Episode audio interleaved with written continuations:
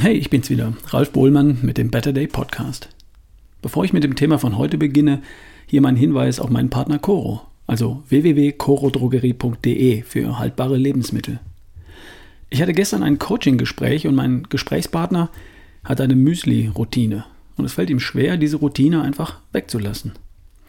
Bei ihm ist es aus verschiedenen medizinischen Gründen aber wichtig, auf Kohlenhydrate weitestgehend zu verzichten. Aber was kommt ins Müsli, wenn nicht irgendwelche Flocken? Coro hat ein Produkt, das bei uns in den selbstgemachten Joghurt kommt und das ist dafür den crunchigen Biss zuständig. Man will ja schließlich auch was kauen und nicht nur schlürfen, oder?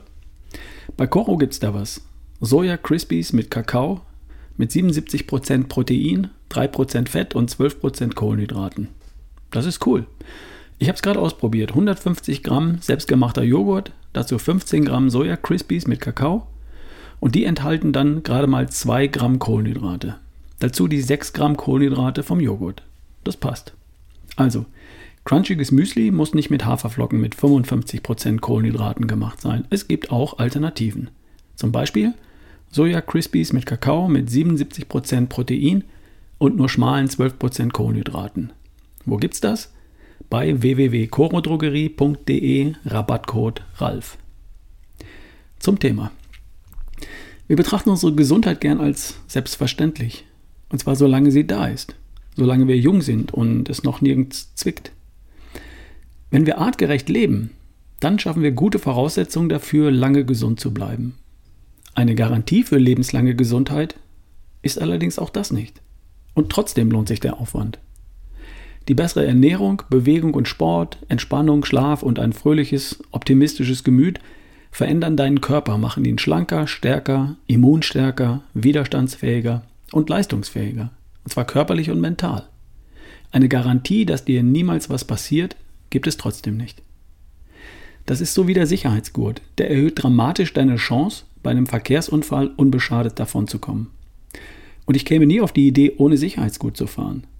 Er kann aber nicht verhindern, dass dir irgendjemand die Vorfahrt nimmt oder ein LKW vor dir seine Ladung verliert. Passieren kann trotzdem was. Und dann ist der Sicherheitsgurt hoffentlich am Körper und schützt dich. Verhindert zumindest das Schlimmste. Ein Restrisiko bleibt. Das nennt man Leben. Ich bin dankbar für jeden Tag, an dem mir nichts auf den Kopf fällt. Und ich bin froh, dass ich zumindest in den letzten 10, 15 Jahren meines Lebens versucht habe, im Rahmen meiner Möglichkeiten artgerecht zu leben.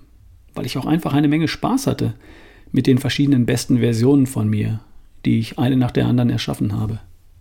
Das garantiert mir aber nicht, dass mir nicht doch irgendwann mal was auf den Kopf fällt. Wenn das aber passieren sollte, dann weiß ich, dass ich so fit bin, wie ich nur sein kann, um das zu überstehen.